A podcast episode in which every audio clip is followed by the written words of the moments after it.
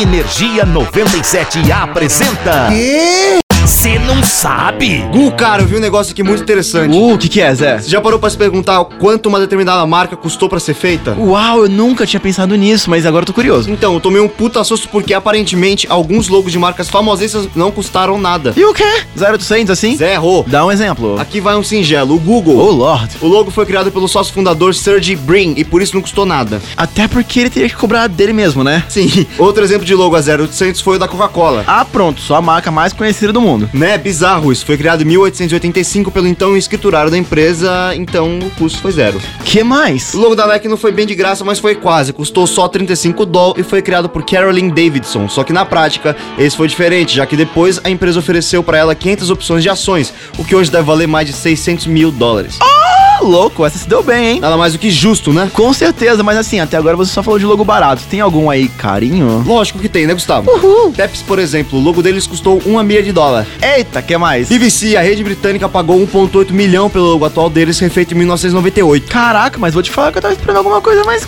cara. Ah, é? Então pega o logo da Accenture, meu filho. Nossa, o que que tem? Custou 100 milhões de dólares. Que que é isso, mano? Pra aquele logo simples? Exatamente, vai entender, né? Mas aí, se você curte curiosidades extremamente caras, Por incrivelmente, dos milhões de dólar. é só ficar ligado que a gente tá sempre por aqui. Eu sou o Zé Constantino. E eu sou o Vale Milha, Gustavo Fávaro. E nós somos do Cê Cê Não Sabe. Cê Posso- não vale nada. Eu posso ir fazer o logo da rádio? Não. Ai, Energia 97 apresentou. Ah, já sei. O quê? Você não sabe?